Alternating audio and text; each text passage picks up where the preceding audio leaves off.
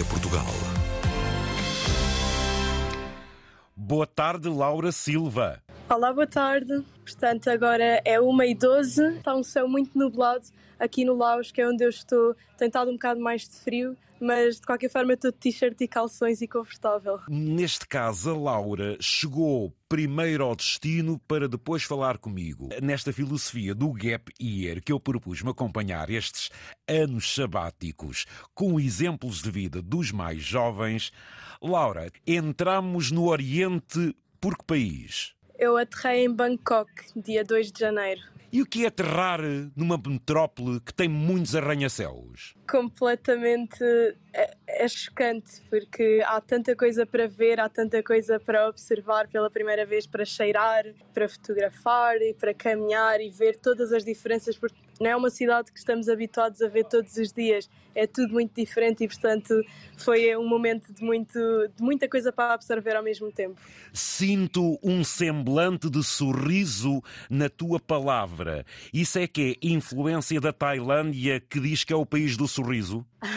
Talvez. Eu sonhei com esta oportunidade durante imenso tempo, portanto, de facto, quando eu aterrei finalmente em Bangkok, além destas emoções todas de nervosismo e de ansiedade para o que aqui é vinha, eu, estava muito contente por finalmente estar a cumprir aquilo que eu tinha.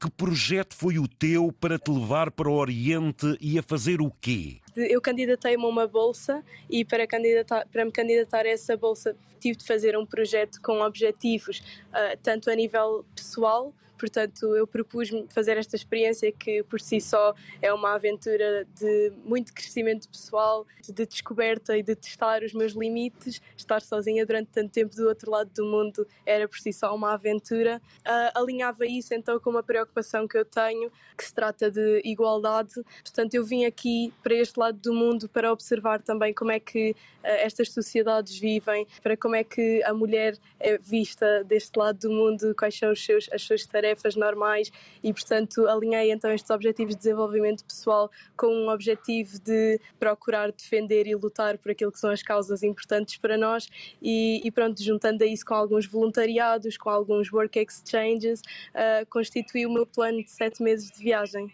E o teu Gap Year liga-se também ao próprio município, ou seja, há aqui uma localização maior do teu projeto também, não é, Laura? Exatamente, eu ganhei a bolsa E-Municipate do concurso Oeiras, que a Gapir Portugal oferece em parceria com o, meu, com o município onde eu resido e, portanto, sim, foi uma prendinha de casa que eu trouxe comigo. O que é que mais se destaca no teu projeto de forma a dar consistência a todos os sete meses que vais aí passar? Qual é o teu maior e principal foco? Pergunta complicada porque há aqui muitos focos. O gap year que eu desenhei acaba por ser um bocado complexo. Agora, nestes primeiros tempos, o meu foco tem sido muito acerca da adaptação, é acerca do, do começar a habituar-me a viver sozinha e a estar num ritmo de viagem. Portanto, nestas primeiras semanas estive muito à volta disto e de mim própria, o foco estava mais em mim própria, mas agora que comecei um bocado a entrar mais no ritmo e a perceber como é que isto funciona, cada vez mais posso focar-me no exterior e no que está à minha volta e não só em mim, e portanto acho que o foco também por si só é uma linha que se vai construindo ou desenhando à medida que eu vou viajando. Portanto, é uma pergunta um bocado complicada. Estes primeiros tempos foi um, o foco em mim e, e naquilo que eu sinto e naquilo que eu sou e naquilo que eu quero. Tiveste na Tailândia onde? Eu, eu, estive duas semanas em Bangkok e depois fui para o norte da Tailândia. E agora eu estou no Laos, mas planeio regressar à Tailândia para fazer o sul da Tailândia, porque foi uma área que ficou por explorar enquanto eu lá estive, também por causa do, do visto que eu tinha, só me dava 30 dias de estadia, portanto eu tive de sair e agora volto a entrar. Portanto, sim, foi um checar a Tailândia, mas o norte foi uma exploração um bocado mais intensiva. Embora saiba que não, fi, não fiz tudo o que eu queria, mas claro que isto não é uma coisa dramática, o mundo não acaba amanhã, portanto, um dia quando eu voltar, posso concluir todos os itens de, de, uma lista turística. Dos contrastes, a grande metrópole desenvolvidíssima e moderna que é Bangkok e um norte que é mais rural, é mais selva, é, é, é mais o ambiente que tu também queres contactar a nível de ecologia e sustentabilidade, não? Definitivamente, eu tive, lá está, eu estive duas semanas em Bangkok e eu quando saí daquela cidade já, já estava completamente cansada e precisava mesmo de respirar uh, o ar das montanhas e o silêncio e a calma que Chiang Mai, que foi a cidade para a qual eu fui a seguir a Bangkok, me ofereceu. Portanto, soube mesmo muito bem o norte da Tailândia. Poluição de tuk-tuks e autocarros é demais, não é, Laura? É, completamente. Eu, quando ia dar voltas a pé pela cidade, quando eu voltava, os meus olhos ardiam de tanta poluição que tinha. Foi o primeiro encontro com a cultura budista? Eu, por acaso, já tinha estado na China em 2019. Portanto, nessa altura eu tive a oportunidade de ir a alguns templos budistas e foi um bocado isso que suscitou muito interesse e muita curiosidade em mim nesta religião e em explorar esta parte da espiritualidade aqui na Ásia e de como é que isso está integrado na vida dos locais. Uh, e portanto não foi o primeiro contacto, mas foi o primeiro contacto a solo, que também é diferente. A chamada street food. A menina comeu a bela da comida na rua ou não? Fartei-me de comer comida de rua, sim. Eu acho que quando se viaja para estes sítios não, é uma coisa que não podemos passar à frente. Mas também há que ser inteligente a escolher os sítios, porque há muitas, há muitas pessoas que acabam por ter problemas, porque a comida que eles comem aqui é completamente diferente da qual a que nós estamos habituados no Ocidente.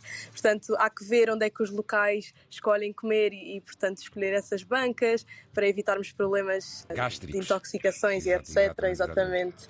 Alguma aranha? Comeu algumas larvas ou mesmo gafanhotos? Por acaso não me aventurei nessas coisas. Vi várias vezes bancas com esses bichos à venda, mas não me aventurei ainda. Talvez agora, quando eu regressar à Tailândia, já tenha mais coragem, mais estômago para isso. Conta-me, o Laos é um país diferente, é um país uh, interior, uh, mas com uma cultura também muito forte. Quais são os teus objetivos mais próximos, Laura? Conta-nos. Estou a adorar estar aqui neste país. Uh, ao contrário da Tailândia, que eu achei que era muito turística, aqui no Laos acaba, acabamos por ter muito mais contacto com os locais e com a vida autêntica daqui das pessoas que vivem neste país e portanto estou a adorar mesmo muito este sítio uh, uh, e tem-me também ajudado também a fazer um, um, reset um bocado porque a Tailândia foi muito para processar e estar aqui no Laos é, é mesmo respirar ar puro e ter calma e depois acabamos por encontrar eh, pessoas que já conhecemos noutras cidades sempre, portanto acabamos por ver caras familiares em todos os sítios que vamos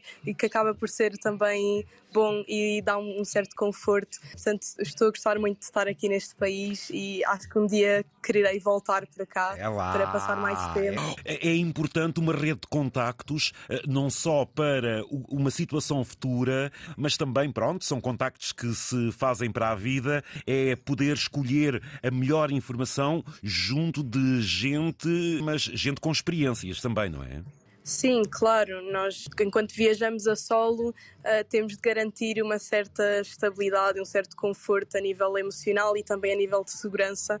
Portanto, é bom saber escolher as pessoas das quais nos queremos rodear e isso passa por escolher bem os alojamentos ou escolher bem uh, os tours que nós marcamos. Portanto, acabamos por ir criando esta, esta rede aos poucos e poucos, de uma forma muito natural. Temos que ser inteligentes também a ver com quem de facto investir e em conversar. Tu estás em Vang Vieng, não é? Exatamente. O que é que os teus olhos possam observar desde a montanha às águas, a tudo isso que é uma beleza?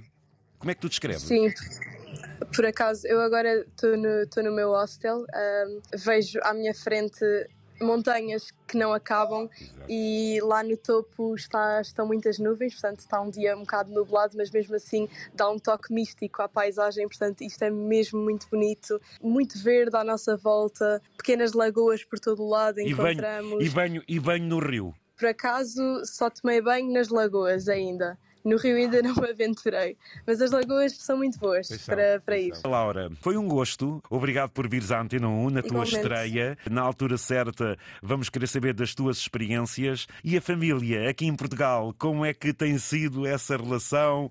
Há aí alguma ansiedade? Como é que tem sido? É, não é nada fácil. Eu tenho 19 anos e eu nunca vivi fora de casa, nunca vivi longe da minha família, uh, nunca tive mais de um mês fora do meu país, portanto, nisto nos primeiros tempos não foi nada fácil habituar-me a estar sozinha e a viver sozinha e a ter de lidar com estas emoções todas completamente sozinha, mas todos os dias, mensagens, fotografias, uma chamada, ajuda sempre a manter a proximidade e é habituar-nos à presença daqueles que nos amam muito e que nós amamos muito de volta de uma outra forma, sem ser necessariamente com um abraço físico, mas sabemos que eles estão lá para nós a qualquer hora do dia. Portanto, é difícil, mas faz parte. É, Laura, grandes 19 anos. É, muito bom. Uh, foi um gosto. Parabéns por ires desenvolver o teu projeto. Uns bons sete meses, um bom ano sabático e as últimas palavras para Portugal são tuas. Venham! Muito obrigada pelos votos e que toda a gente que tenha este tipo de sonhos e curiosidade em conhecer o mundo não tenha medo de os agarrar. Não vai ser fácil, não digo que vai ser fácil, mas acho que compensa o desafio e acho que toda a gente tem muito a ganhar de uma experiência como estas. Portanto, venham. Tudo bom e um grande abraço aqui de Portugal para o Laos. Muito obrigada, foi um prazer. Adeus, boa tarde, muito obrigado. Bem, e a 19 anos? Estamos a acompanhar os jovens que fazem ano sabático, o Gap Year.